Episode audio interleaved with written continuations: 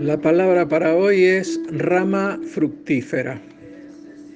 El capítulo 49 del libro de Génesis nos habla de las bendiciones de Jacob sobre sus hijos.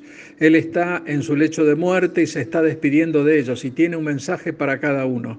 Nosotros hoy nos detendremos en el mensaje a José y aquí parece como que Jacob se libera y le da rienda suelta a su corazón y define en pocas palabras la vida pasada de José, su realidad presente y su futuro glorioso. Jacob avanza en el versículo 22 e iremos hasta el versículo 24 donde nos dice, rama fructífera es José, rama fructífera junto a una fuente cuyos vástagos se extienden sobre el muro. Le causaron amargura, le asaetearon y le aborrecieron los arqueros, mas su arco se mantuvo poderoso y los brazos de sus manos se fortalecieron. Vemos aquí a un Jacob que parece haber dejado atrás el dolor de los años que estuvo separado de José y los dolores que éste pasó por haber manifestado sus sueños, que era lo que en definitiva Dios le había mostrado. También notamos que José fue fiel en la comunicación, dijo exclusivamente lo que había recibido de Dios, pero quizás esa revelación se la había mostrado Dios solo a él y solo para Él. Y esto parece ser un conflicto, ya que a veces pensamos que si Dios le muestra algo a alguien, éste se lo tiene que mostrar a todo el mundo. Y a veces esto es un error.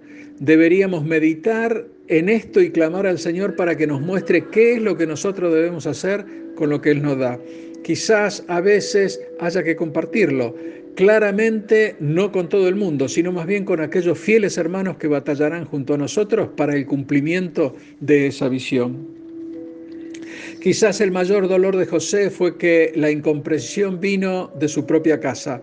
Incluso a su padre no le gustó demasiado lo que le dijo. ¿eh? En Génesis 37, 10 y 11 dice, y lo contó a su padre y a sus hermanos y su padre le reprendió y le dijo, ¿qué sueño es este que soñaste?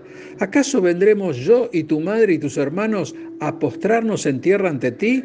Y sus hermanos le tenían envidia, mas su padre meditaba en esto. Esto debería enseñarnos a no juzgar por anticipado y tener en cuenta que cuando Dios le propone algo a alguna otra persona, por supuesto que no nos propone a nosotros, lo que debemos hacer es ayudar en la visión para el logro de la misma y no oponernos. Y fue así que José caminó por una senda que no era otra que la de la concreción de sus sueños, pero tuvo que pasar por un proceso y en el mismo hubo angustias, dolores, soledad, calumnias, pero él se mantuvo fiel a Dios y nunca lo negó, ni se acomodó a las circunstancias, sino que cada vez que tuvo que testificar de Dios, lo hizo a pesar de lo que hubiera de venir y que esto no fuese agradable. Y si analizamos una parte de la bendición, podremos ver lo siguiente en el versículo 22, que dice, rama fructífera es José, rama fructífera junto a una fuente cuyos vástagos se extienden sobre el muro. Y vemos aquí que los hijos de Dios son llamados a ser productivos y fructíferos. Y, y, por supuesto que el Señor no nos llamó para ser ramas secas y sin fruto. Él nos eligió para llevar fruto y fruto en abundancia. Y estar junto a una corriente de agua que fluye y fluye, ¿eh? no en un estanque, sino en un arroyo. Y además somos llamados a ser vástagos. Y estos son aquellas ramas que tiene el árbol que buscan hacia dónde extenderse, sin importar los obstáculos que encuentre. ¿eh? José supo superar los muros de su vida y estos fueron la envidia de sus hermanos, la esclavitud en Egipto, la tentación de la esposa de Potifar, la cárcel, la desilusión y el olvido. Hermano, uno podría preguntarse, pero ¿cómo se hace para ser como José en medio de tantas circunstancias adversas? Veamos las actitudes de José. Estaba totalmente ocupado en producir fruto, no tenía tiempo para nada más, no discutía ni con sus hermanos ni con nadie más. Él supo distinguir a la gente ocupada en cosas negativas y no rodearse de ellos. Supo entender que si no se ocupaba de lo positivo estaría irremediablemente ocupado con cosas negativas. Además sabía que al estar ocupado en las cosas positivas no habría ni lugar, ni tiempo, ni energía para las demás cosas. ¿sí? José no era una persona desocupada, desde su juventud estuvo ocupado en hacer la voluntad de su padre. Su intención era la de él, sus intereses y su comisión también, por tanto, nada malo podía entrar en él.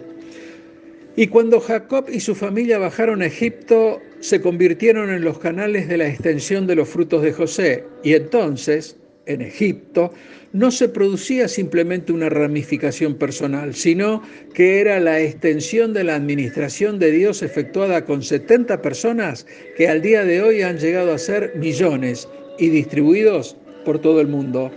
Hermano, tú debes saber que en todo el universo hay un solo árbol fructífero y ese es Cristo, y que como renuevo de Dios, Jesús mismo es su árbol fructífero. Veamos lo que nos dice Zacarías 6:12.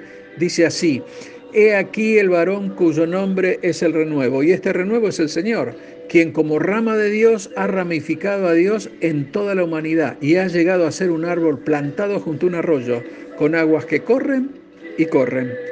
Y para terminar, hermano, veamos Juan 15, 5. Jesús es el que habla y dice, yo soy la vid, vosotros los pámpanos. El que permanece en mí y yo en él, este lleva mucho fruto. Y debemos saber que como ramas de este árbol, todos, absolutamente todos, debemos ser fructíferos. Dios te bendice. Amén.